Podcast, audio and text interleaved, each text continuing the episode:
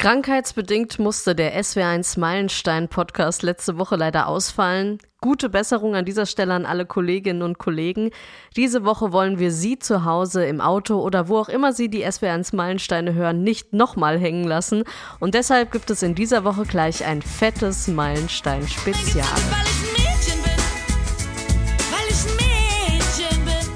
Man hat mir zu meinen quasi Popstar-Zeiten immer gesagt, ja, du bist die neue Nina Hagen. Ich glaube nicht, dass das so ganz ihr Lebensthema war, wirklich einen Mann zu finden. Selbst Rammstein geht auf Sister Rosetta Tharpe zurück.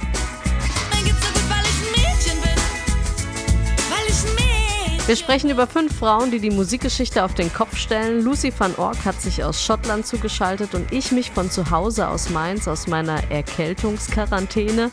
Deshalb bitte nicht wundern, wenn sich dieser Podcast vielleicht auch etwas verschnupft anhört. SWR 1 Meilensteine. Meilensteine. Alben, die Geschichte machten.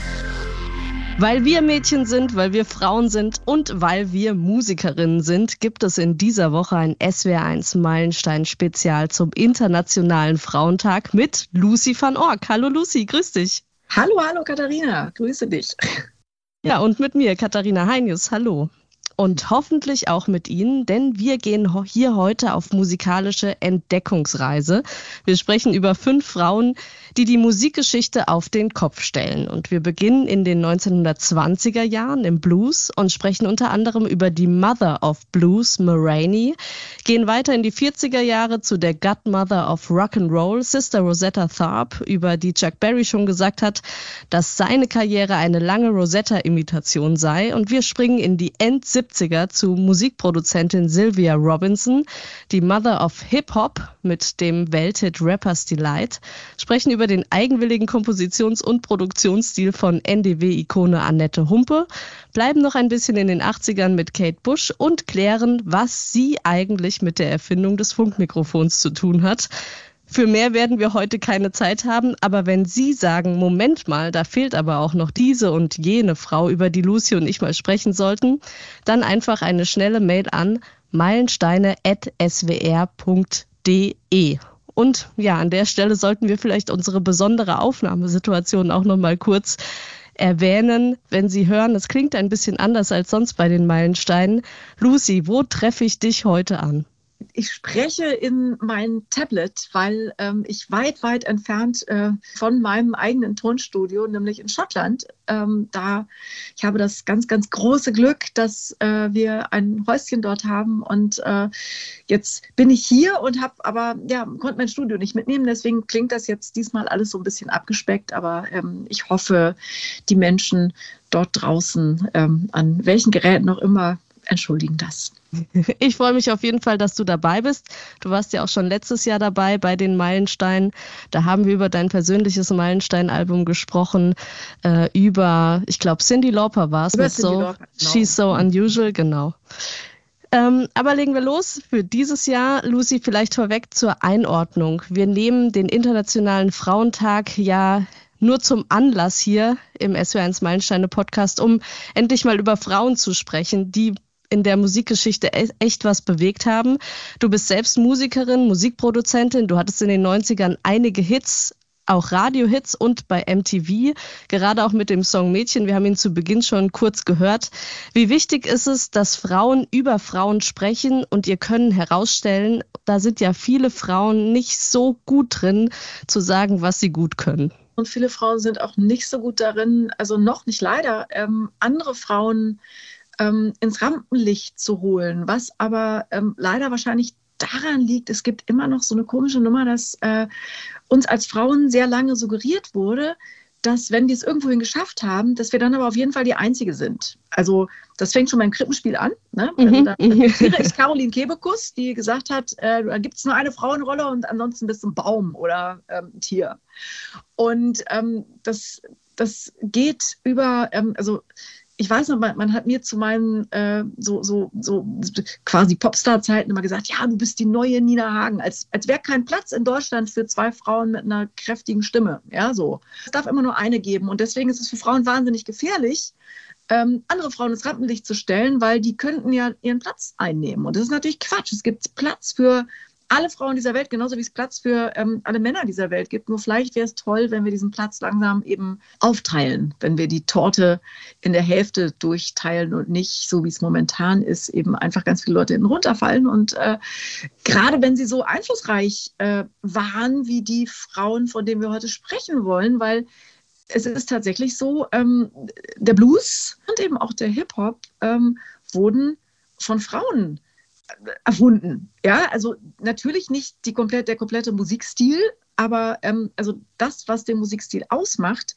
diese Musikstile nachhaltig geprägt oder, oder quasi das, das erste Mal sowas gemacht oder, oder kommerziell gemacht, haben Frauen. Und von diesen Frauen hört, ja, hörst du heute überhaupt nichts mehr. Und das finde ich, das müssen wir ändern. Und das ändern wir heute mit diesem Podcast. Und ich würde sagen, wir steigen auch direkt ein mit Moraine, die Mutter des Blues. Ähm, da haben wir erstmal, wie du schon gesagt hast, männliche Protagonisten im Kopf, wenn wir an Blues denken, wenn wir an Rock'n'Roll denken. Da ist zum Beispiel Muddy Waters im Blues, Chuck Berry vor allem an der Rock'n'Roll-Gitarre, dann auch Jerry Lee Lewis am Klavier natürlich. Es gab auch Frauen, die wir heute besprechen, die diese Zeit auch überstrahlt haben, die schon in den 20er Jahren den Blues kommerzialisiert haben. Und das war eben Moraine. Sie gilt als die Mutter des Blues und so klingt sie.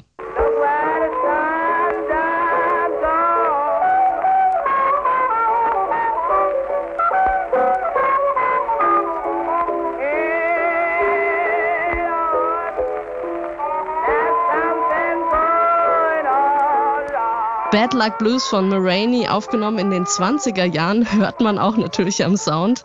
Wir sprechen gleich nochmal über die besondere Aufnahmesituation. Zunächst aber mal über Moraine selbst. Sie hat Anfang des 20. Jahrhunderts eine riesige Karriere hingelegt und das als farbige, bisexuelle Frau. Sie ist ja auch vor weißem Publikum regelmäßig aufgetreten damals. Es gibt Videos von ihr. Wie ist so dein Eindruck, Lucy? Ich fand es unfassbar beeindruckend, zumal ja die, ähm, die Shows, in denen sie angefangen hat, ja eigentlich was ganz Schreckliches waren. Sie hat ja ähm, in sogenannten Minstrel-Shows angefangen, wo ähm, zuerst ja ähm, ganz gruselig halt weiße Leute Blackfacing betrieben haben und dann so Klischees äh, über, über POC-Menschen aufgeführt haben und ähm, später wurden dann äh, People of Color selber, äh, also durften dann in diesen Shows mit auftreten und quasi ihre eigenen Klischees äh, dann auch noch bebildern. Und ähm, ich finde es total beeindruckend, dass sie sich aus dieser äh, Situation halt auch, also sie hat das gemacht, um zu überleben, weil viel anderes ging damals wahrscheinlich auch nicht. Ähm, und dass sie sich da rausgeboxt hat und so ein richtiger, ja, also zum richtigen Star geworden ist. Und, und auch wahnsinnig einflussreich insofern, dass äh, ihr wohl nachgesagt wird, dass sie das Wort erfunden hat, also dass sie das, das Genrewort erfunden hat, weil sie war die allererste, die in ihren Liedern immer nur von, ja, immer von Blues gesung, gesungen hat und dieses Wort als erste erwähnt hat überhaupt. Das stimmt, also sie hat zum Beispiel ähm, ihre Songs auch äh, danach genannt, nach diesem Wort, also Barrel House Blues, Those All Night Long Blues, Moonshine Blues, Last Minute Blues und dann natürlich den Song Blues, Oh Blues. Und der klingt so.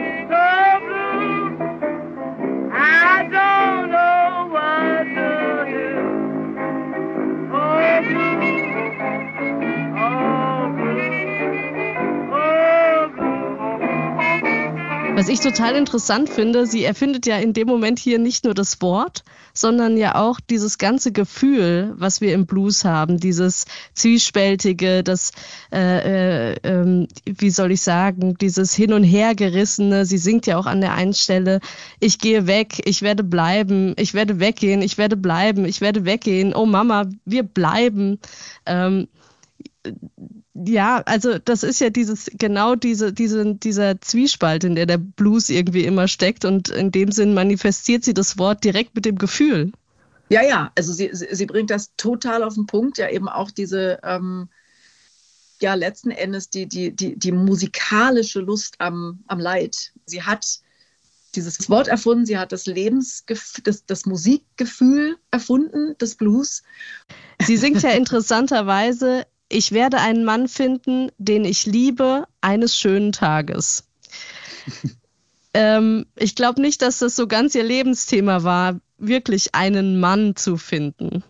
Nee, also zumindest hatte sie sehr lustig, also ja auch äh, eine Menge Männer in Reihe, mit denen sie ja auch Musik gemacht hat. Zum Beispiel, also sie, sie war ja Ma Rainey und sie war sehr lange auf Tour mit Pa Rainey, der aber nicht bei weitem so, ähm, also so einen Eindruck hinterlassen hat wie sie, weil ähm, an den erinnert man, also äh, erinnert sich die Musikwelt nicht mehr so. Aber ähm, es ist erwiesen, dass sie auch ähm, eine Menge Affären mit Frauen hatte. Also sie war bisexuell und ähm, sie war, was damals natürlich ja noch ähm, ein Riesenproblem war, weil ähm, das stand unter Strafe. Und es gibt äh, Belege dafür, dass sie beispielsweise, als sie auf Tour war und ähm, eine Affäre hatte oder einfach nur geflirtet hat mit einer anderen Frau oder mit irgendwelchen äh, Bühnen- oder, oder Chormitgliedern bei ihr auf der Bühne, ähm, dass sie jemand angezeigt hat und sie wurde freigekauft. Und zwar ähm, von niemand Geringerem als von Bessie Smith, die ja ihrerseits also die, nicht die Queen, sondern die, die, die Kaiserin äh, des Blues genannt wird sogar. Und die ähm, quasi immer ähm, protegiert worden ist von Ma Rainey. Also ähm, Ma war so die, die, die Mentorin von Bessie Smith und die hat sich bei ihr ähm, ja, bedankt, indem sie dann ähm, dieses Problem mit, mit ihrem eigenen Geld wohl gelöst hat. Das fand ich sehr schön. Und soweit ich weiß, war Bessie Smith auch bisexuell, oder? Auf jeden Fall wird das, diese Beziehung oder ähm, die Bisexualität von ihr auch schön aufgegriffen in, äh, in dem Netflix-Film, äh, der da heißt Maraine's Black Bottom. Kann ich nur empfehlen, da mal reinzuschauen. Wir setzen den Link auch in die äh, Show Notes auf swr1.de. Wir sollten vielleicht gerade noch mal über die Aufnahmen sprechen. Die Aufnahmen sind ja in den 20er Jahren entstanden und sie war vorher ähm, 25 Jahre nur auf Tour.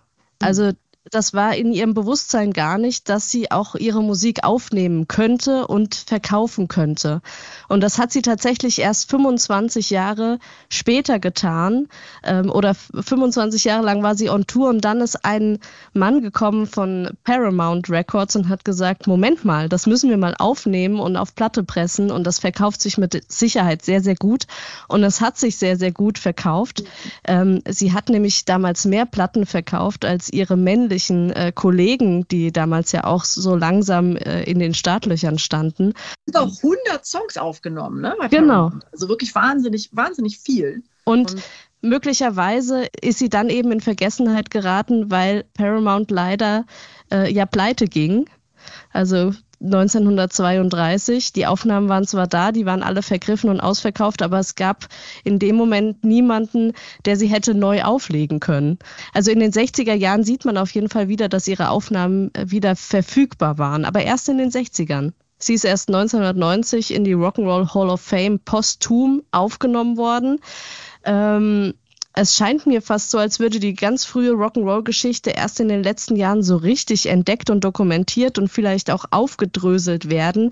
Es gibt noch eine andere Frau, die den Männern weit voraus war, Sister Rosetta Tharpe, die sogenannte Godmother of Rock'n'Roll. Auch sie wurde erst 2017 in die Rock'n'Roll Hall of Fame aufgenommen und das, obwohl sie bereits in den 1940er Jahren dieses Genre begründet hat.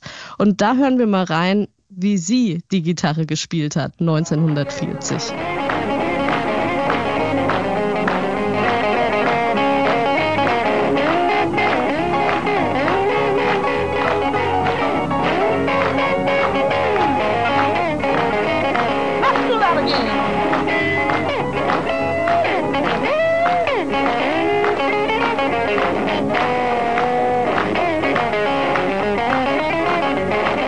Ja, Da hört man ganz deutlich, wo das hingeführt hat. Sister Rosetta Tharpe, Lucy, sie hat auf mehreren Ebenen Außergewöhnliches geleistet. Sie hat E-Gitarre gespielt und zwar als eine der ersten Frauen in der Geschichte der E-Gitarre, eine 61er Les Paul ST Custom. Sie hat die Gitarre verzerrt gespielt und sie hat sich ganz nach vorne an die Bühne gestellt und sich damit selbst begleitet. Genau, und zwar, das Spannende ist ja, ähm, dass sie eigentlich nur die Klaviersoli, die sie eigentlich ähm, gespielt hätte, wenn sie Klavier gespielt hätte, was sie auch konnte, dass, dass sie die Klaviersoli dann auf der Gitarre gespielt hat, um ähm, ja, eine bessere Bühnenshow hinzukriegen. Also die hat, sie hat quasi auch eine, eine ganz moderne Form der Bühnenshow erfunden, ähm, weil einfach hinterm Klavier sitzen und dahinter ausflippen. Ich meine, klar, da gibt es auch eine Menge äh, Leute, die das getan haben in ihrer Karriere. Ähm, Elton John beispielsweise hat sich aber zum Beispiel auch immer darüber beschwert, dass das äh, dass, dass du letztendlich so weit weg bist vom Publikum und dass du natürlich nicht so viel Show machen kannst wie jemand, der gleichzeitig singt und Gitarre spielt und die Leute anheizen kann. Und ähm, deswegen hat sie sich quasi einfach ihr Klavier umgebunden und ähm, ist nach vorne an die Bühne gegangen. Und das war ähm, total revolutionär. Das hat vor ihr niemand gemacht, auch kein Mann. Wir hören gleich auch noch mal ein Beispiel. Lass uns ganz noch mal kurz äh, beginnen. Wo kommt sie her? Sie kam aus dem Gospel. Sie war eine schwarze Frau, die auch wieder in einer rassistischen Gesellschaft gewirkt hat, Musik gemacht hat. Ähm, und was ich ganz interessant fand, ähm, sie musste auf der Tournee sich einen Tourbus mieten, weil sie in keinem Hotel übernachten durfte. Ihre männlichen weißen Musiker durften das schon.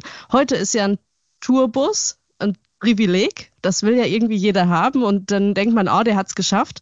Aber damals war das einfach nötig, damit sie als Headliner tatsächlich in Amerika auf Tour gehen konnte. Ja, Wahnsinn, oder? Und noch dazu ähm, gibt es tatsächlich auch Geschichten über sie, dass sie wirklich auch ähm, zu der Zeit und eben auch als ähm, Women of Color ähm, sich ganz äh, heftig eingesetzt hat für die, für die Behandlung von Frauen, auf, also, also dafür, dass Frauen vernünftig behandelt wurden. Also zum Beispiel gibt es eine Geschichte, wo sie ähm, ihre Background-Sängerinnen ähm, hatte, also für, für, für einen Fernsehauftritt, den sie machen sollte. Und ihre Background-Sängerinnen sollten sich so wie so, wie so Landarbeiterinnen neben so einen Wagen voll Stroh stellen. Und dann hat sie einen ganz tierischen Zeck gemacht, hat das verhindert und hat gesagt, auf keinen Fall, ähm, das sind meine Sängerinnen und die kommen hier nicht rüber wie Sklavinnen und ähm, so behandelt ihr die nicht und hat sich durchgesetzt. Und ähm, ja, wenn du überlegst, wie, wie schwer das war ähm, in der damaligen Zeit und ähm, also finde ich das unglaublich bewundernswert, was sie was sie da geleistet hat und ja, wie, wie sie sich eben durchgesetzt hat. Und ähm, zumindest ist es ja bei ihr auch so, dass äh, auch gerade ganz, ganz viele Männer aus dem Rock'n'Roll sie wirklich als ihr größtes Vorbild bezeichnen. Spannend, ne? Sie hat aus dem Gospel den Rock'n'Roll rausgekitzelt und wir hören nochmal rein in ihr Werk mit Strange Things Happening Every Day.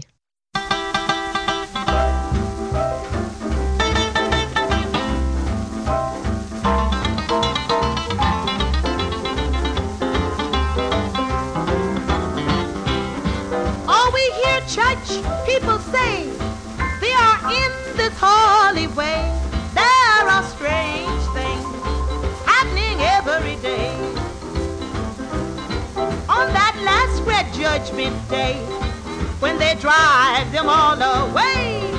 There are strange things happening every day.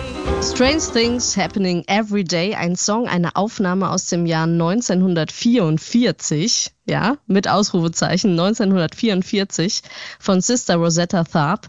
Lucy, wir hören hier eindeutig die späteren Rock'n'Roll Riffs, auf die sich dann ihre Vorbilder wiederum beziehen. Ja, also die, die. Also ähm, die, die Sie als Vorbild genommen haben, so muss ich es formulieren. Ja, genau. Also, wie gesagt, also das hattest du ja vorhin schon zitiert. Ne? Chuck Berry hat gesagt, seine eigene Karriere wäre eigentlich eine aneinandergereihte Imitation von Sister Rosetta Tharpe. Und das fand ich sehr, sehr toll, dass äh, dass er ihr diesen Credit gegeben hat, weil sie einfach ähm, ja damit angefangen hat wirklich und ähm, auch andere Leute, also ähm, Jerry Lee Lewis zum Beispiel hat sie auch als Vorbild ähm, bezeichnet und ähm, ich glaube sogar Elvis auch. Glaub, äh, Johnny Cash, auch sogar ja. Keith Richards, später Eric Clapton. Alle also, beziehen sich auf sie tatsächlich. Mhm. Ja, das, das, das finde ich, das ist klasse. Und trotzdem, ne, ähm, die, die, die männlichen Namen kennt jeder und von Sister Rosetta Tharpe hat äh, kaum jemand irgendwas gehört. Ich finde, dass auch das ähm, gehört ganz, ganz dringend geändert, aber das tun wir hier damit auch. Und, und äh, was ich auch bezeichnend finde, Chuck Berry ist ja 1986 in die Rock'n'Roll Hall of Fame aufgenommen worden. Also als ja praktisch einer der Pioniere des Rock'n'Roll und ähm, Sister Rosetta Tharpe erst 2017, also rund 30 Jahre später. Ja, krass, oder? Also ja, und dann, ähm, das, das, das sind dann einfach mal so Fakten, die, die ähm, ja, sich vielleicht auch ähm, dann doch mal wohl, wohlmeinende Männer ähm, so, so vor Augen halten sollten, wenn sie denken, ah, ist doch alles überhaupt nicht, ist doch alles toll, so mit der Gleichberechtigung und wie ist das so und Frauen werden genauso wahrgenommen wie Männer. Es ist eben leider nicht so und ähm, ja, ich, ich freue mich über jeden Mann, der sich an unsere Seite stellt und äh, zum Komplizen wird und ähm, ja, hilft, ähm, zum Beispiel Frauen wie Rosetta Tharpe, ähm, dann eben wenigstens posthum die Ehre ähm, zukommen zu lassen, die ihnen auch wirklich gebührt. Ne? Und es ist ja nicht nur lustigerweise nicht nur musikalisch, ähm, wobei das nervt natürlich viele Leute auch. Wobei, nee, glaube ich nicht, weil immerhin ähm, ist sie, gilt sie auch als ähm, tatsächlich als Erfinderin des, des Stadionrocks. Was echt lustig ist, weil sie hat tatsächlich das erste Arena-Rock-Konzert gegeben. Und zwar, man halte sich fest, ähm, Sister Rosetta Tharpe hat geheiratet. Also die war auch übrigens auch keine Frau von Traurigkeit. Ähm, auch ihr ähm, werden viele, viele Affären mit äh, weiblichen ähm, Bandmitgliedern nachgesagt. Aber sie hat ähm, geheiratet. Die Ehe hielt nicht wirklich lange, aber hat zu ihrer Hochzeit vor 20.000 Fans in, einer, ähm, in einem Stadion ein Konzert gegeben wie gesagt, vor 20.000 Fans und hat äh, daraus dann auch noch eine Platte gemacht. The Wedding Ceremony of Sister Rosetta Tharpe. Bei Decca ist die erschienen. Und ähm, ja, also wie gesagt, Musik vor 20.000 Menschen in, in 1934. Das ähm, war definitiv nicht üblich zu dieser Zeit. Und ähm, die Ehe hat nicht wirklich lange gehalten, aber darum ging es ihr, glaube ich, wahrscheinlich dann auch nicht.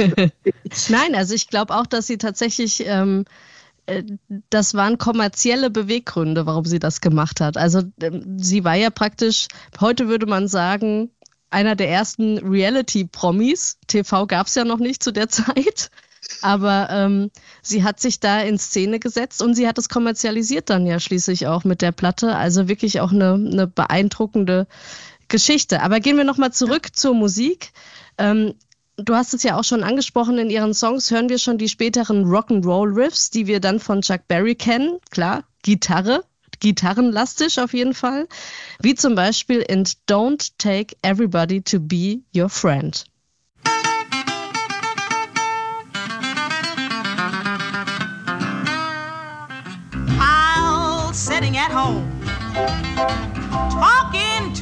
In dieser Aufnahme hat sich Rosetta mit der Gitarre selbst begleitet. Es gibt noch weitere Aufnahmen von diesem Song von ihr, allerdings dann mit Klavierbegleitung.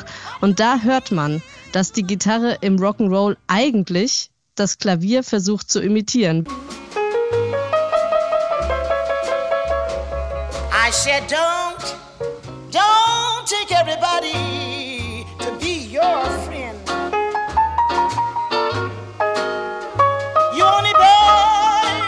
Lucy, könnte man sagen, sie hat das Riff vom Klavier übernommen, weil es leichter war, mit einer verstärkten, verzerrten Gitarre vor einer Menschenmenge zu stehen und sie anzuheizen, als dasselbe ja, Vorhaben mit einem Klavier umzusetzen? Äh, ja, also ich denke auf jeden Fall. Und ähm, das sind ja auch wie ähm, in dem Schnipsel eben deutlich zu hören, es ist ja nicht nur das Klavier, sondern es sind auch die Bläser. Also eine verzerrte Gitarre imitiert beides zusammen sogar. Und ähm, also das erstmal ähm, so rauszufinden für sich selber, ähm, finde ich ganz schön genial. Und, und das eben dann einfach zu übersetzen und zu sagen, gut, ich habe den einen Sound nicht. Oder also ich habe die beiden Sounds nicht, wenn ich direkt vorne vor den Leuten stehen will. Aber dafür ähm, baue ich mir jetzt einfach was. Dafür baue ich mir jetzt einen dritten Sound, der beides abdeckt und der vom, vom Gefühl her beides transportiert und vielleicht sogar noch heftiger transportiert. Ähm, das finde ich schon einen ziemlich genialen Schritt. Wollen wir an dieser Stelle festhalten, ähm, Sister Rosetta Tharp hat äh, das Gitarrespiel revolutioniert an dieser Stelle. Auf jeden Fall. Also und also dieser Meinung sind ja nicht nur wir zum Glück, sondern ähm, wir befinden uns ja dann damit auch in, in allerbester Gesellschaft, weil genau dasselbe sagen, also haben ja auch schon Elvis gesagt, Johnny Cash, Keith Richards, Eric Clapton, Little Richard, Jerry Lee Lewis und ähm, unzählige andere mehr. Insofern, ja, das hat sie. Sie hat das Gitarrenspiel revolutioniert und letzten Endes ja, verdanken alle, alle äh, Bands und Musikacts, die heute verzerrte Gitarren benutzen, selbst Rammstein geht auf Sister Rosetta Tharpe zurück und das finde ich großartig. Inklusive Arena Rock. Ja, inklusive Arena Rock. genau. Sehr schön. Ähm, es gibt so viele spannende Frauen in der Musikbranche, also schreiben Sie uns gern, wenn Sie das Gefühl haben, diese Frau sollen wir das nächste Mal genauer beleuchten hier im Podcast, gern an meilensteine.swr.de. Erschreckend ist dann allerdings, wenn man sieht, wie viele Frauen in der Musikbranche aktuell beschäftigt werden. Nach einer Studie der Malisa Stiftung zur Geschlechtergerechtigkeit in der Musikbranche wir verlinken die Studie gerne in den Show Notes. Da liegen Frauen im Allgemeinen weit unter 20 Prozent. Auf den Festivalbühnen gab es einen minimalen Zuwachs über die Jahre 2010. Da waren es nämlich nur 7 Prozent Frauen und 2019 waren es dann schon 12 Prozent. Und 2022 waren es 16 Prozent Musikerinnen auf den Festivalbühnen. Wobei, da muss man dann auch nochmal genauer unterscheiden, ob als, ich sage jetzt mal, als Frontfrau oder als reine Musikerin. Die Unterscheidung muss man nochmal treffen. Beim Songwriting ist es ein bisschen erschreckender. Im Songwriting mit Blick auf die deutschen Charts waren es 2010 noch 14 Prozent Frauen, die an den Songs beteiligt waren. 2019 waren es noch 9 Prozent. Und rein weibliche Songwriting-Teams gibt es so gut wie gar nicht mehr. Da lag die Quote 2010 bei 3,3 Prozent. In den deutschen Top 100 Charts und 2019 bei 0,5 Prozent. Erschreckend, Lucy. In der Studio heißt es, meistens produzieren Männer mit Männern. Was ist da dran? Ähm, ja, da ist leider sehr, sehr viel dran. Und auch da liegt es tatsächlich daran, dass jetzt, ähm, jetzt höre ich die Männer sagen, ähm, die dann natürlich anfangen zu sagen, ja, dann, wenn die halt schlechtere Musik schreiben und damit keinen Erfolg haben, dann ist es ja klar und so. Ähm, aber so einfach ist es eben nicht, weil es ist schon so, dass ähm, es ja einfach eine, eine, bestimmte Art und Weise gibt, ähm, von Männern auch wissen, was von dem sie denken, dass sie Leute beeindrucken können, halt einfach für sich zu behalten. Das heißt, äh, es war auch für mich ähm, extrem schwierig, zum Beispiel ähm, jemanden zu finden, der mir Studiotechnik erklärt. Das war extrem schwierig. Ich habe sie tatsächlich am Ende erklärt bekommen von einem Mann, der ganz anders war, von Stefan Fischer, auch ein sehr bekannter deutscher Produzent, der ähm, ganz anders war diesbezüglich als alle anderen. Ähm, ich habe mir das meist, also ganz, ganz viel auch selber beigebracht. Und ähm, viele haben aber eben auch ihr Wissen einfach gehortet und haben äh, in dem Moment, wo du was fragst oder selber an die Regler willst, haben wirst du halt weggeschoben, weil es eben heißt, eine Frau hat davon eh keine Ahnung, während es bei Jungs, die zum ersten Mal in so ein Studio kommen, eben so ist, dass die Männer sich freuen, dann ähm, Tech-Talk zu halten und was zu erklären. Und das stören Frauen. Und das ist so und, und, und so, ähm, ja, äh, äh Tech-Talk mit mit Frauen ist total unüblich und das macht Männern einfach keinen Spaß. Also ich glaube auch nicht, dass sie das. Also lass uns kurz einhaken. Tech Talk ist Technik Talk. Ne? Ja, ja, Technik Talk. Sich darüber unterhalten, welches Mikrofon zu welcher Zeit am besten ist und warum das andere, ja, warum das andere Mikrofon scheiße ist und was sich jetzt gerade wer für tolle neue, keine Ahnung, ähm, Plugins oder was weiß ich, irgendwas gekauft hat für neue ähm, Soundkarten oder ähm, ja, all, all diese Dinge, die da wichtig sind, ähm, welches automatische Mischpult das Beste ist und welches nicht. Und äh, ich, also ich, ich glaube, wie gesagt, ich glaube nicht, dass Männer das mit Absicht machen. Ich glaube nur, dass, dass es einfach immer so war und es wird doch eben einfach, wenn, wenn, wenn niemand darauf aufmerksam macht, halt weiter so gehalten. Und ich glaube eben auch, dass Männer das oft genießen, dann quasi so eine Domäne für sich selber zu haben und ähm, sich sicherer fühlen mit, äh, mit, mit anderen Männern. Also ich glaube, das spielt, also das Patriarchat ist ja ein, ist ja, ist ja ein kleines A-Punktloch auch zu Männern. Ja, so, das, das, also das System ist ja nicht so, dass, dass, dass alle jetzt bewusst die anderen unterdrücken wollen, sondern es, es ist eben so und es war schon immer so und Frauen haben es da dann einfach wahnsinnig schwer da einzudringen und deswegen ähm, ist es so. Und es ist dann auch so, dass Frauen ähm, auch Frauen nicht so sehr zutrauen, ähm, dass die dann die Ahnung haben im Studio. Oder dass es eben wieder so ist. Ich habe auch schon mit anderen Produzentinnen gearbeitet, die, die dann plötzlich ähm, alles alleine machen wollten, wo es dann wieder ähm, das Problem gab, dass die möglicherweise Angst hatten, ähm, in einem Zweierteam dann halt die Butter vom Brot genommen zu kriegen oder ihren Status zu verlieren oder so.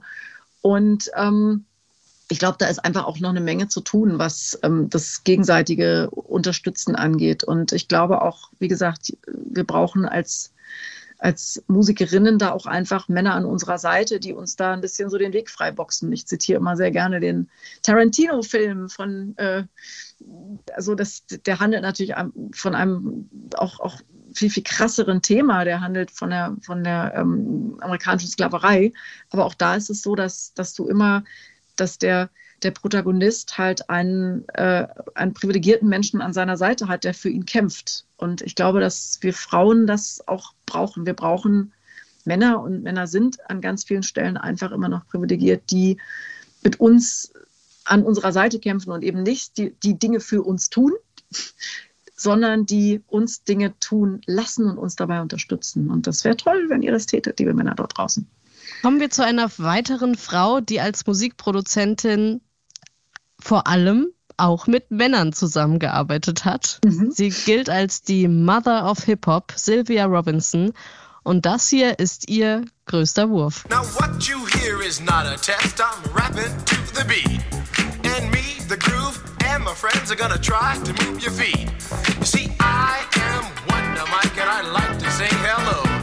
To the black, to the white, the red, and the and yellow. But first, I gotta bang, bang, the boogie to the boogie. Say up, jump the boogie to the bang, bang, boogie. Let's rock.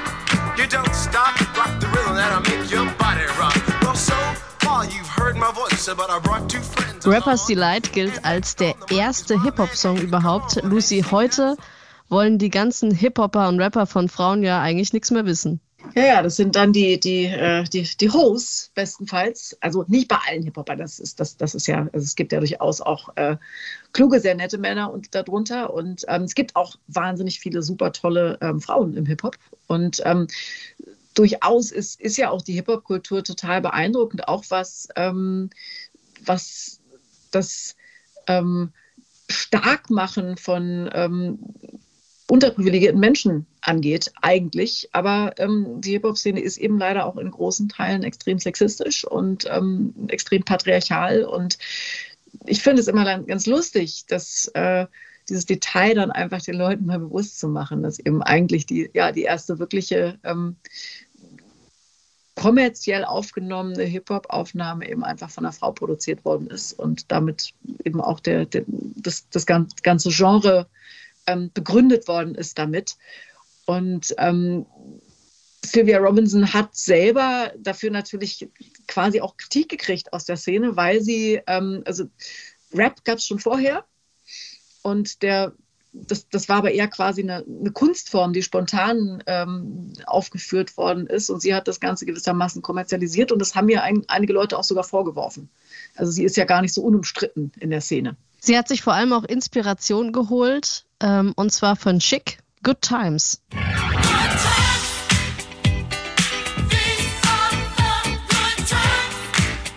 Ich finde, das hört man ganz eindeutig, dass sie da sich echt auch am Rhythmus, am Groove bedient hat, aber das macht ja nichts. Sie hat im Prinzip ja zwei Dinge miteinander kombiniert, die dann plötzlich was Neues ergeben haben, nämlich den Hip-Hop. Ja, ganz, ganz genau. Und ähm, ja, das ist, ist ein, ein ganz, ganz großer Verdienst und ist auch wieder für eine ähm, Frau of Color in der damaligen Zeit ähm, natürlich äh, nicht, nicht einfach gewesen, alles andere als einfach gewesen. Und ähm, zumal, wenn äh, wir uns vor Augen führen, aus was für einer aus was für einer Zeit oder aus was für einem musikalischen Genre sie eigentlich mal kam.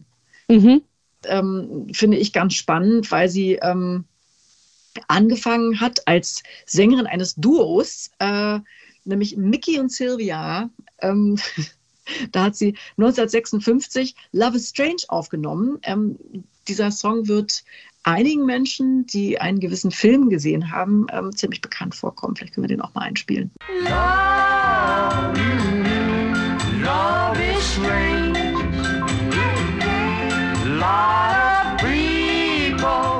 Ich sag nur, ich habe eine Melone getragen. Ja, Dirty Dancing.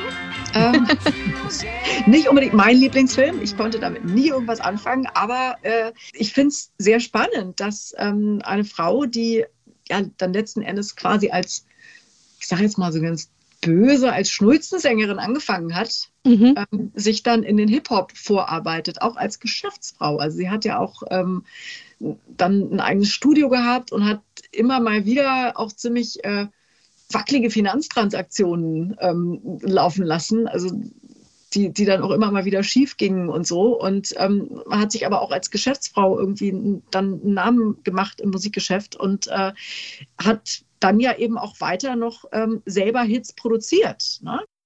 Ja, du hast, also du hast eben so schön gesagt, sie hat sich vorgearbeitet und ich finde, da ist mhm. wirklich was dran. Dieser Song Love is Strange, der ja dann später in Dirty Dancing nochmal aufploppte, der ist ja bereits 1956 aufgenommen worden von ihr und dann ähm, 1970 hat sie ja das Soul Trio The Moments produziert und zwar mit dem Song zum Beispiel Love on a Two-Way Street. Und da hören wir mal rein. Und da gibt es eine Ähnlichkeit zu einem anderen Song später.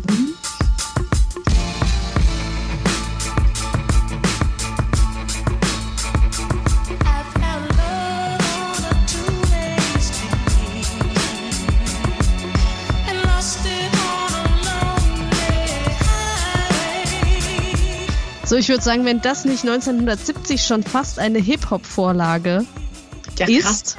Also ja. ja. Total. Was für ein Groove. Meine Fresse. Die, ja, die, also diese Vorlage nimmt ja dann Alicia Keys 30 Jahre später auf und ähm, macht daraus einen Riesenhit, Empire State of Mind.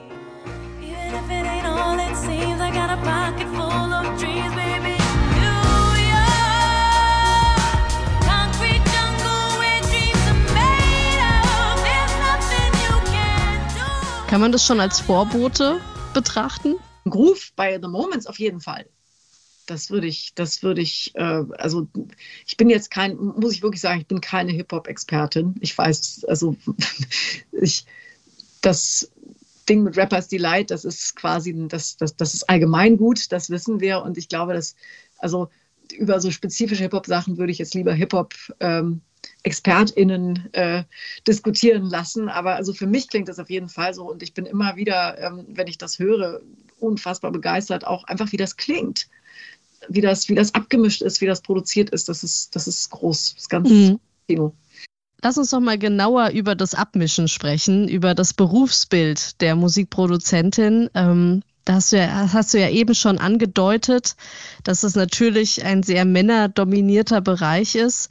Ähm, was genau ist die Aufgabe einer Musikproduzentin, eines Musikproduzenten? Ich will da gar keinen Unterschied machen. Die bleiben ja oft eher so in der zweiten Reihe im Verborgenen, sind aber eigentlich maßgeblich ja, für den Sound verantwortlich. Ja, genau. Also Musikproduktion, ähm, die Kunstform ist eigentlich so ein bisschen vergleichbar wie ähm, wie Dirigentin fürs Orchester. Also das heißt, äh, du, du, du, du entdeckst ähm, Musikakt, du entdeckst ein Musikstück und bekommst eine Vision, wie das klingen könnte, wie am Ende das, das, das, das fertige, der fertige Song oder das, auch der gesamte fertige Act äh, sich darstellen könnte. Und diese Vision, ähm, die, die kitzelst du nach draußen. Also so ein bisschen wie, ja, man immer äh, gesagt hat, wenn du, wenn du, als bei, bei BildhauerInnen, wenn du so, so einen Stein äh, haust, dass die Figur in diesem Stein eigentlich schon drin ist, ja, man muss sie nur befreien, so ist das äh, bei Musikproduktion so ähnlich, dass du eigentlich schon weißt, dass das und das steckt in einem, in einem Musikeck drin und ich, ich, ich, ich hole das raus. Ich hole das aller, allerbeste in, oder in meinen Ohren und Augen das aller, allerbeste aus einem Musikact raus, was nur geht. Und ähm, ganz oft ist das wirklich total erstaunlich. Also zum Beispiel mein großes Vorbild Stefan Fischer, der konnte das immer, der, der kam immer mit Bands an, äh, die, die ich echt total belanglos fand. Und dann hat er da Sachen aus denen rausgekitzelt, wo ich dachte, das hätte ich nie gehört, niemals. Und, ähm, und, und, und das ist die große Kunst, die, ähm, was, was Musikproduktion angeht. Einfach in, in Menschen, in Musik etwas zu hören, was die vielleicht noch gar nicht wissen. Und damit möchten wir uns jetzt auch noch mal mehr beschäftigen und zwar mit einer Produzentin aus Deutschland. In Deutschland gab es ja gerade auch in den 70ern einige Produzenten von internationalem Niveau, Giorgio Moroder zum Beispiel mit dem Disco-Sound aus München rund um Donna Summer, dann aber auch Conny Plank übrigens, ein Rheinland-Pfälzer. Wir sind ja mit SWR 1 praktisch mhm. der Haus- und Hofsender von Rheinland-Pfalz, SW1 Rheinland-Pfalz. Ja. Conny Blank kommt aus Hütchenhausen bei Kaiserslautern, das nur am Rande. Und ja. der war für Kraftwerk, aber auch für die Eurythmics ein ganz wichtiger Sounderfinder. Und dann haben wir in dieser Riege auch die Musikproduzentin Annette Humpe. Ja, ihre Eintrittskarte ins Musikgeschäft war der Song Blaue Augen den sie nicht nur geschrieben, sondern auch performt hat als Frontfrau von Ideal. Sie hat das erste Soloalbum von Rio Reiser, Rio 1, dann Mitte der 80er produziert mit Songs wie König von Deutschland und Junimond. Kleine Anmerkung an dieser Stelle in der SWR 1 Meilenstein-Spezialfolge zum Internationalen Frauentag im vergangenen Jahr. Da habe ich ja mit Claudia Roth, unserer aktuellen Kulturstaatsministerin, über ihre Zeit als Managerin der Tonsteine Scherben gesprochen. Und sie hat erzählt, warum Rio den Song Junimond für sie geschrieben hat. Also nachzuhören, wie gesagt, in der Folge vom letzten Jahr, in der auch Lucy dabei. Und da haben wir ja, wie schon vorhin auch angesprochen, über Cindy Lauper, She's So Unusual gesprochen. Wie gesagt, der Link zur Sendung, den gibt es in den Shownotes unter swr1.de. Aber zurück zum Thema, zu Annette Humpe. Sie hat Rio Reiser produziert, sie hat mit Udo Lindenberg gearbeitet, sie hat die Prinzen produziert, dann auch Lucy Electric. Und Lucy, du hast eng mit ihr zusammengearbeitet. Wie würdest du ihre Arbeitsweise als Produzentin beschreiben? Annette hat das, was äh, ich gerade äh, beschrieben habe, nämlich dieses Rauskitzeln, also diese Vision ähm, von einem Eck zu haben, ähm, das, das äh, macht die wirklich, oder, oder hat sie mittlerweile, hat sie sich zur Ruhe gesetzt, glaube ich, ähm, hat sie wirklich ähm, in absoluter Perfektion gemacht. Die hat halt was gesehen immer in, in Acts, die dann teilweise auch ganz anders geklungen haben, was bei den Prinzen ja auch so war. Und äh, oder das heißt ganz anders. Die, also rückblickend kann, ist das schon zu hören, was sie da gehört hat. Aber ähm, und und Annette hat auch das, also die hat halt auch so ein Hitohr gehabt, wo, wo plötzlich klar war, so die, die wusste genau, welche Stücke sie nehmen muss und wo es, äh, wo es klar war, nee, das, das sind die Hits und mit denen müssen wir das machen. Und ähm, Findet da der, der Hit den Künstler oder der Künstler den Hit? Ähm, oh Gott, ich, ich, ich glaube, die, die, die, die Produzentin hat den Hit gehört. Wenn, du, wenn, die, wenn die KünstlerInnen das noch gar nicht so richtig wissen und vielleicht ganz andere Sachen machen wollen, haben wollen. Und ähm, ich glaube, dass, also was, was sie sehr auszeichnet, war immer, dass sie ähm, zum einen ein untrügliches Gespür für Riffs hatte also Riffs waren für Annette immer das Allerwichtigste, auch wenn du mit ihr geschrieben hast. Ich habe mit ihr ja auch irgendwie ähm, viele Songs für andere Künstler geschrieben, also für Nena zum Beispiel. Und ähm, das, das war für sie immer wahnsinnig wichtig, einfach was zu haben, was sich so im Ohr festsetzt und sich da verankert und was dir nicht mehr aus dem Kopf geht und zum Ohrwurm wird und so. Und zum anderen arbeitet sie wahnsinnig eklektisch. Also nicht elektrisch, ne? Wie der ja. Frank, mein Kollege, das immer so schön hier im Podcast sagt. Nein, eklektisch. Magst eklektisch. du mal kurz äh, nochmal beschreiben, wie also man sie, eklektisch arbeitet? Ähm, ja, sie, sie holt sich ohne ähm, Rücksicht oder, oder ohne, ohne zu, großen, ähm, zu große Ehrfurcht zu haben, halt das, was sie braucht aus unterschiedlichen Genres, aus unterschiedlichen Zeiten und ähm, hat auch keine Skrupel, sich ähm, wirklich inspirieren zu lassen. Also sie hat immer einen, einen äh, Satz, den ich immer wieder gehört habe, ist halt, ja, Musik hat halt nur die paar Töne, die wir haben, ja, und aus der, und da ist es ganz normal, dass sich gewisse Dinge doppeln oder dass, dass gewisse Dinge, auch dass, dass es mal eine ganz ähnliche Melodie gibt oder so. Das ist, es, es ist, also so sich für sowas Besonderes zu halten, die Musik jedes Mal neu zu erfinden, das ist Blödsinn. Es geht ja um, um ähm, darum, daraus dann wieder was Neues und was Individuelles zu machen. Und ähm, das, äh, da hat sie sich teilweise auch thematisch ganz viel inspirieren lassen. Also mein, mein Lieblingsbeispiel zum Beispiel, weil das ist auch, also ihr, ihr letzter ganz, ganz großer Erfolg als Produzentin war ja Ich und Ich. Und da gibt es ein äh, Stück, das heißt vom selben Stern auch ein großer Ich, ich und Ich-Hit. Können wir mal anspielen. Fenster auf, Musik ganz laut. Das letzte Eis ist aufgetaut. Ich nehm den Schmerz von dir. Ich nehm den Schmerz von dir. Wir alle sind aus Sternenstaub. In unseren Augen warmer Glanz. Wir sind noch immer nicht zerbrochen. Wir sind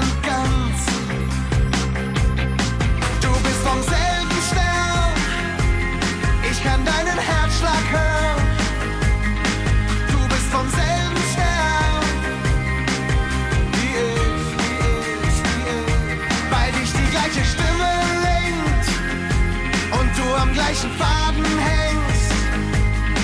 Weil du dasselbe denkst. Ja, da gibt es also vom selben Stern auch sehr, ähm, sehr schöne Textidee. Und eben dieses, wir alle sind auf, aus, wir alle sind aus Sternenstaub in unseren Augen, wabert Glanz, wir sind ganz. Ähm, das hat schon vor ein paar Jahre vorher jemand ähm, auf Englisch gesungen. Ein, ähm, ja, wie ich finde, auch ganz, ganz großartiger Künstler, nämlich Moby. Hören wir doch mal rein.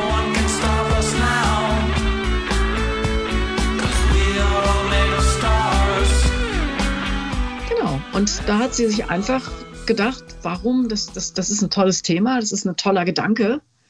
Äh, Mache ich den auch mal. Also denke ich mal. Ich finde, man hört sogar ein bisschen am Rhythmus.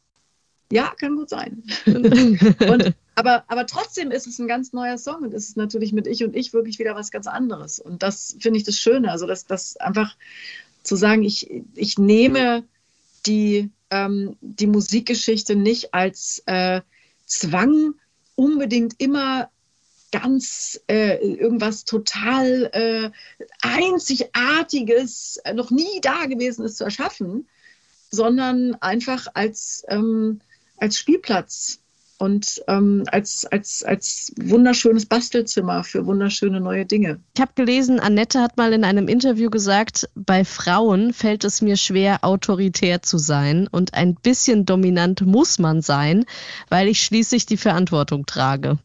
Die Verantwortung für das fertige Produkt, den Song, das Album. Hast du das selbst auch so wahrgenommen? Ähm, ja, also aut autoritär war sie nie. Wir sind dann irgendwann, ähm, haben wir uns äh, in unterschiedliche Richtungen entwickelt, weil, und ich glaube, das war auch so ein bisschen so ein Frauending, weil äh, wir einfach dann eben doch Frauen aus einer ganz unterschiedlichen Generation waren. Also, was heißt Generation, aber schon, klar. Also, Annette war äh, 40, als wir uns kennenlernten, und ich war irgendwie 20. Und ähm, ich, mein, mein, meine Sichtweise auf Männer war eine ganz andere als ihre.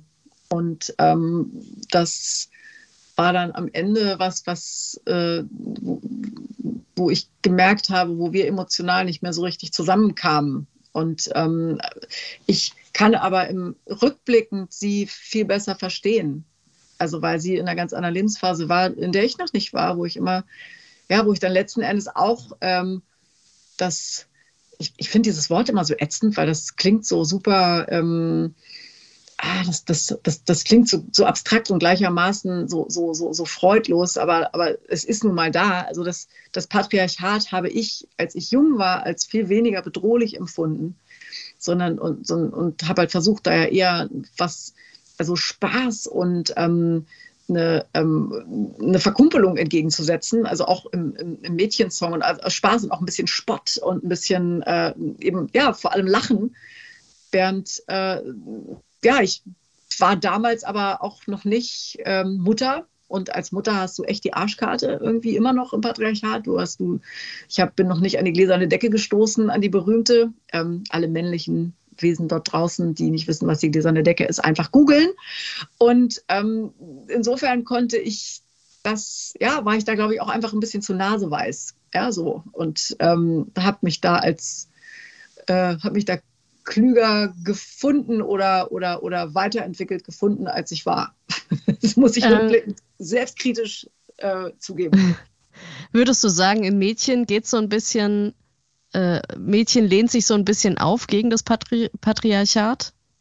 Naja, das auf jeden Fall. Also ich habe mit allem eigentlich, was ich gemacht habe, immer versucht, mich äh, gegen, gegen das Patriarchat, gegen das bestehende System aufzulehnen mit unterschiedlichen, äh, mit unterschiedlichen Schwerpunkten. Also um, bei Mädchen geht es um äh, vornehmlich um, um ähm, darum, dass Frauen eine eigene Sexualität haben, darum, dass Frauen ähm, nicht ausgesucht werden, sondern aussuchen und das auch dürfen und keine Schlampen sind, wenn sie das tun, sondern Mädchen. Und das, äh, und das war damals ein, ein, ganz heftiges Ding, für das ich ganz heftig kritisiert worden bin. Und also ähm, ich, ich bin sehr froh, dass es die vielen, die viele Häme, die über mich ausgekippt wurde damals, dass es, dass die nicht mehr im Internet ist, dass das Internet damals noch nicht so in der Form äh, gab, dass das alles erhalten geblieben wäre. Aber ähm, also das, das war, das, das, das ist heute gar nicht mehr vorstellbar, ja, so wie, wie, wie du angesehen wurdest als Frau, die gesagt hat, nee, ich habe total gerne Sex und wenn, wenn ich äh, Sex haben will, dann lache ich mir halt einen Kerl an, so.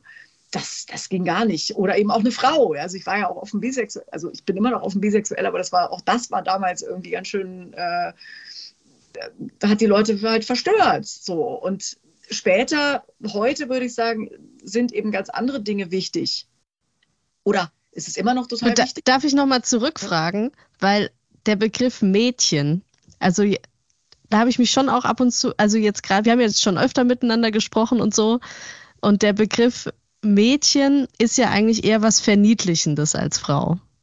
Ähm, ja. Also war das ein, hast du den bewusst ausgesucht, weil ich ein Mädchen bin und nicht, ich, weil ich eine Frau bin oder weil ja, ich ein ich Mensch bin? Ganz, Nee, ich habe den bewusst ausgewählt und zwar, ähm, was eigentlich auch heutzutage total gruselig ist als Vorstellung, aber das Wort Frau hatte eine total miese Konnotation, also einen, einen miesen Beigeschmack, weil das, das, das Wort Frau von einer Frau gesungen, die über Frauen singt, klang unfassbar freudlos. Es klang halt nach so einer, äh, ja, nach, nach, nach, nach einer Generation, ähm, also damals gab es so ein Schimpfwort, das hieß Emanze.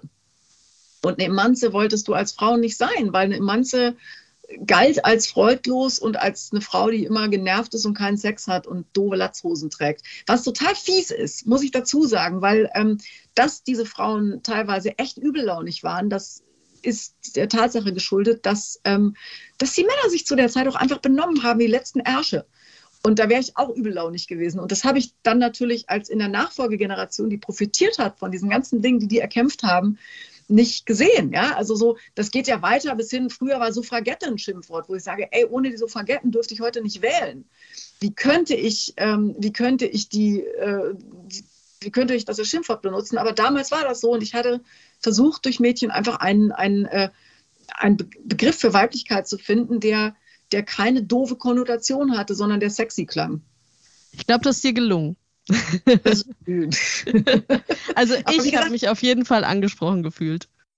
Das ist schön. Und heute ist, wie gesagt, heute ist der, der, der, Text auch nicht mehr zeitgemäß. Ja, wenn ich so, heute gibt es ganz andere Dinge, heute nach MeToo und nach allem, was passiert ist und nach allem, was wir mehr wissen.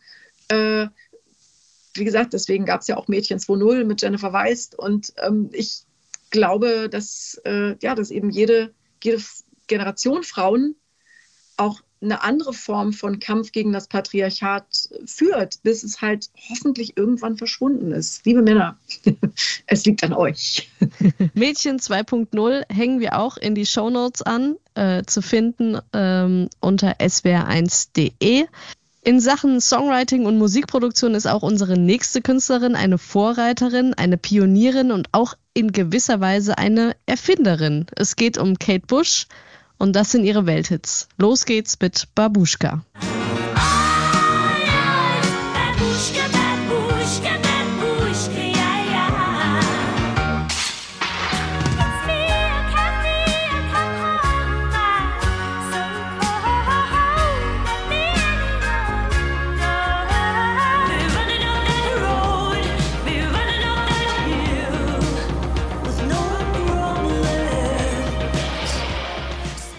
Running Up That Hill, Wuthering Heights von Kate Bush, tolle Songs, Wahnsinnssongs. Vieles hat Kate Bush in Eigenregie entwickelt, komponiert und geschrieben. Und doch hat sie in der Öffentlichkeit nicht das Image der großen Komponistin, sondern vielmehr der großen Zicke. Wie kommt das? Ja, ich glaube genau, das eine bedingt das andere. Nämlich, wenn eine Frau sagt, nee, ich will, äh, ich will, dass mein Sound nicht so klingt, wie ihr wollt. Ich will, dass mein Sound so und so und so klingt. Und ich nehme den vielleicht sogar noch selber auf, weil sie hat ja auch produziert. Und ähm, wenn sie äh, auch, auch bei ihren Videos teilweise selber Regie geführt, weil sie gesagt hat, nee, ich will das, ich will das so haben, dann gilt das bei Männern als durchsetzungsfähig und bei Frauen halt als zickig. Und ähm, das ist ähm, ja. Genauso ja auch wie im Gesang, ne? Also wenn bei, äh, wenn Männer so singen würden oder so singen wie Kate Bush, so exzentrisch, äh, dann würde man denken, also, also genau, anders. dann heißt das exzentrisch. exzentrisch oder beeindruckend kunstvoll und bei Frauen ist es einfach verrückt oder hysterisch. Ja, ja, genau. Genau. Und das, das ist ja so. Und ähm, das, das ist eben leider immer noch so. Und, und äh, da ähm, auch, auch da ist es, glaube ich, wirklich wieder an den Männern mal zu gucken, ob sie nicht vielleicht ihre Scheuklappen mal fallen lassen und auch äh, Frauen einfach ähm, eine eigene äh, eine eigene Durchsetzungsfähigkeit und eine, und eine Originalität zugestehen. Und ähm, es gibt auch einfach Frauen, die genau wissen, wie sie klingen müssen und damit wahnsinnig erfolgreich sind. Und äh, das, ja, da, darauf dann runter zu gucken und zu sagen, ja, die war ja, die ist ja auch so eine Zicke, ist, steht, ja, ist, ist, ist einfach total unfair und ist auch einfach, ähm, ist auch einfach echt albern mittlerweile. Also ich finde auch, dass Männer mittlerweile nicht mehr so viel Angst vor Frauen haben sollten, dass sie das nötig haben. Wenn wir uns den Beginn ihrer Karriere anschauen, Ende der 70er Jahre, dann ist sie die erste Frau, die sich in die Tradition des Prog-Rocks stellt, also Genesis und mhm. Art Rock, also David Bowie. Sie übernimmt das eigene Spiel mit Rollen, mit Masken. Ähm, Lindsay Camp, der Tanzlehrer, Pantomime und Choreograf von David Bowie, den hatte sie als Tanzlehrer und sie betritt hier musikalisch wie vom eigenen Ausdruck her erstmal männliches Terrain. Mhm. De definitiv. Also weil sie ja auch nicht, ähm, ja, weil, weil, sie sich halt nicht bemüht äh, zu balzen beim Singen so wie man, also wie, wie man das von Frauen normalerweise gewohnt ist. Ne? Also es ist kein, ähm, kein, also du, du, du bist dann kein wahlweise begattbares oder äh, heiratbares Material mehr und ähm, unterstreichst das durch deinen Gesang, sondern du machst Kunst. Und allein das war, glaube ich, für die Leute damals ganz schön verstörend. Sie hat ja auch Ausdruckstanz auf der Bühne gemacht. Ich glaube, das, äh, das schiebt sie nochmal in eine ganz andere Ecke. Auf jeden Fall, also weil Ausdruckstanz ist ja auch bei Männern verstörend. Also wir kennen alle Thaddeus Tentakel von SpongeBob. Und ähm, also klar, das ist auch, aber also Männer machen auch verstörende Sachen und werden deshalb nicht als ähm, als, äh, was ist denn, als Bock beschimpft, wobei der Bock ja dann schon wieder was fast, fast schon was Positives ist, ja, so. Und ähm, bei, ja, bei Frauen hat das dann halt nochmal eine, eine andere, eine andere negative Wucht. Aber ich meine, hey, wie gesagt, die hat halt ganz viele echt wahnsinnige, verrückte Sachen gemacht, wobei ich auch immer finde, was bei ihr unglaublich unterschätzt ist, ist, äh, die hatte einen unglaublichen Humor. Die hat sich selber überhaupt nicht ernst genommen. Also, dass die sich, was weiß ich, zum Beispiel bei ähm, äh, in, in, einem Musikvideo, ähm, was, was überhaupt keine Ukulele enthält, äh, hinsetzt und Ukulele spielt die ganze Zeit oder auf eine Wolke setzt. Ähm, das ist das, das ist großartig, das ist total lustig. Und das meint die auch lustig. Die, die, die, ist, die, ist, die ist witzig, die, ist, die, die meint das alles nicht bierernst. Und auch das ist, glaube ich, was, was äh, Frauen ja auch nicht zugebilligt wird. Ja, so. Wenn alle sagen, boah, der ist verrückt, der ist das ja auch irgendwie schon schrill und lustig. Bei Männern ist bei Frauen halt bescheuert und verzickt. Oder sie ist drüber, so, ne? Ja, das drüber, hört man ja dann auch ganz oft. Also, ja, ja, du bist ja, oh Gott, ja, ist auch so ein Wort, so ein Unwort. Das, genau. Kate Bush hat ja eine einzige Tournee gespielt. Abgesehen von ihrem Comeback 2014 war die einzige Tournee 1979 und das Ganze war ein Multimedia-Pop-Konzert, könnte man sagen. Das erste, das stilprägend war für viele andere Künstler. Sie hat getanzt, gesungen, es kommen Elemente aus dem Theater mit zum Einsatz. Also eine wirklich für die damalige Konzert Gewohnheit eine wilde Mischung, würde ich mal sagen. Und auch da war sie eine Pionierin, denn um all das machen zu können, um tanzen zu können und gleichzeitig singen zu können, musste sie sich frei bewegen können und konnte sich nicht durch ein Mikrofon mit Kabel an einem Ort auf der Bühne praktisch angebunden fühlen. Sie hat sich also ein erstes kabelloses Headset entwickeln lassen. Revolutionär, wenn man dann an Bühnenshows von Madonna zum Beispiel denkt. Lucy, was hat diese Erfindung mit der Art und Weise von vor allem auch weiblicher Performance auf der Bühne gemacht? Ja, das, das Lustige ist, sie hat sich ja nicht nur entwickeln lassen, sondern sie hat auch wirklich angefangen, das mit selber zu bauen, und zwar aus einem Kleiderbügel.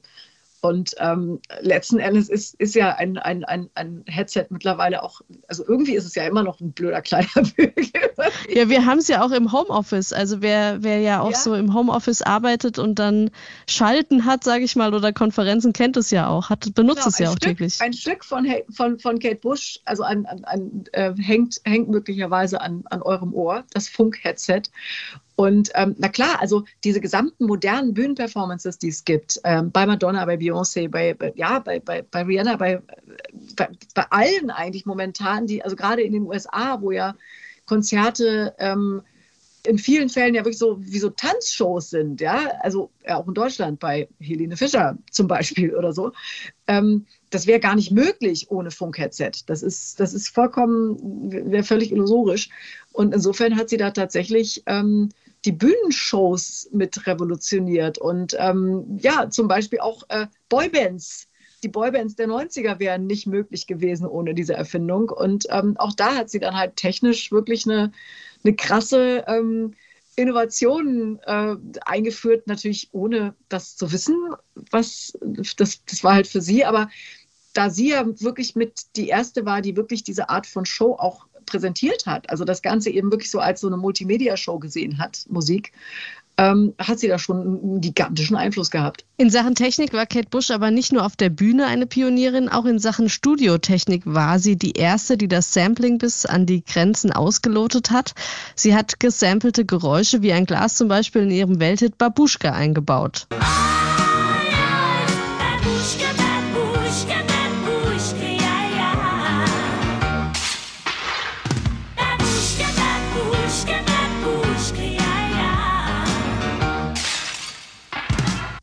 Ja, und, und sie war auch ähm, eine der ersten, die zum Beispiel mit Fairlight gearbeitet haben. Wir arbeiten heutzutage irgendwie an, an unserem eigenen Rechner, wo die ganzen Millionen von Sounds drin sind, die, ähm, mit denen wir Dinge programmieren können. Und ähm, so einfach ging das natürlich früher nicht, aber du konntest halt quasi jeden Sound da reinladen, den du wolltest. Und Für ihr Album The Dreaming hat sie ja den Fairlight Sampler, den du eben schon angesprochen hast, genutzt. Sie hat das komplette Album mit diesem Gerät alleine eingespielt. Sie hat niemanden mehr dafür gebraucht. Ja, das Tolle ist, der, ähm, der Fairlight war ja ähm, der erste ähm, ja letzten Endes wirklich der, der, der, der, der Vorläufer aller Musikcomputer. Das war ein, ein, ein Keyboard, was du, in das du Samples reinladen konntest. Das heißt, du konntest Dinge aufnehmen und konntest daraus äh, Musik machen und zwar quasi echt. Also du, das waren keine, also normalerweise funktioniert Synthesizer ja so, dass du aus einer, aus einer Welle quasi dadurch, dass du die, die Welle modifizierst, eben verschiedene Sounds herstellst. Und der Fairlight ähm, ist eben anders, weil der Fairlight benutzt natürliche Wellenformen und aus denen baut der, also kann man, kannst du gewissermaßen Instrumente bauen. Das heißt, du kannst aus allem, was du hast, ja, aus einem Klang von einem Glas oder aus, äh, aus deiner eigenen Stimme oder aus Naturgeräuschen, kannst du Sounds bauen. Und das war natürlich total revolutionär. Das hat nicht nur sie gemacht, aber sie hat es halt ähm, auf jeden Fall, glaube ich, als einzige Frau gemacht und als einzige auch alleine. Und ähm, ja, galt deswegen dann auch schon wieder als Zick. Und als erste auch für ein komplettes Album. Also wir halten fest, Kate Bush ist eine technisch-musikalische Avantgardistin. Definitiv und, und Innovateurin. Ganz, genau. ganz, ganz, ganz unbedingt. Und äh, ja, ist sie ja bis heute und ich gönne es ihr wahnsinnig, dass sie jetzt nochmal äh, durch ähm, den heutigen Serienkonsum nochmal so einen unglaublichen Erfolg gehabt hat mit Running Up That Hill. Das finde ich ganz, ganz großartig. Lucy, wir haben über fünf Frauen gesprochen, die die Musikgeschichte auf den Kopf stellen. So war unser Titel zu Beginn des Podcasts. Jetzt würde ich sagen, das waren heute fünf Frauen, durch die wir die Musikgeschichte aus einem neuen Blickwinkel betrachten. Was nimmst du heute aus unserer Podcast-Folge mit? Ich nehme mit, dass ich mir wünschen würde, ähm, die Frauen, die, die Unmengen von Frauen, die es tatsächlich gibt, die die Musikgeschichte nachhaltig geprägt haben, einfach äh, öfter mal äh, Menschen nahezubringen. Und ich, ähm, ich nehme mit, beziehungsweise ich, ich würde mich total freuen, wenn ähm, es andere Menschen auch freuen würde und auch insbesondere Männer, dass sie dann nicht denken, ja, ist ja alles, die sollen mal aufhören, meine, meine, meine Güte, einmal am Frauentag können sie das gerne machen, sondern ich würde mich total freuen, wenn, ähm, wenn er in der Lage wären, das wertfrei zu sehen und sich mitfreuen und sagen, hey, wow, wusste ich noch gar nicht. Klasse. Liebe Männer, wenn ihr uns Mails schreibt, mit welchen Frauen wir uns befassen sollten, ähm, das fände ich großartig. An meilensteine.swr.de. Tschüss und bis bald.